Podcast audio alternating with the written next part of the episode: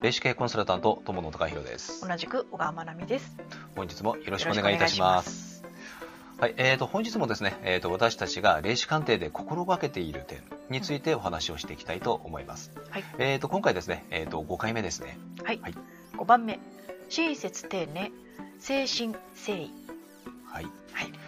やはりあのねこの霊視鑑定というもの、えーとあのこれやっぱねよく言われるのがですね、えーと霊視鑑定なんか怖いんじゃないかとか。あうん、やっぱそういう部分がねよく言われることでもあるんですけどもあ。あのやはりそうならないように、うんまあ、もちろんそういうものではないんですけどもうんやはりあのこの親切丁寧誠心誠意というのは、私たちがやっぱりね心がけてる点の、えっとまあ、大きなところでもありますね。うんうん、やはりあの、えっと、これ通常のあの、えっと、世の中に存在しているサービスとやっぱり何ら変わらないんです。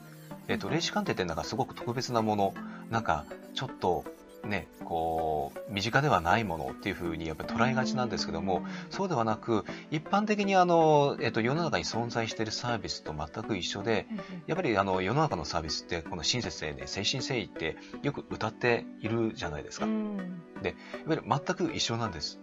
で私たちもあの自分たちがですね、えー、とこういうあのお仕事をさせていただいてますけども、まあ、たまたまその、まあ、人よりも、えー、とそういったものが見えたりうん。聞こえたり、まあ、感じたりするというところでやらせていただいているということであって、何も私たちが特別というあのものではないんです。ですので、えっと、あくまでも私たちの、えっと、持っている力を、うん。えっと、全て、まあ、その場でですね、出し切る。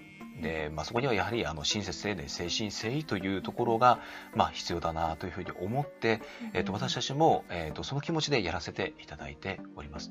あのこの霊視鑑定で心あの心がけていて大事にしている点ですね。はい。はい、というのがこの親切親切丁寧、えー、誠心誠意になります。はい。はい。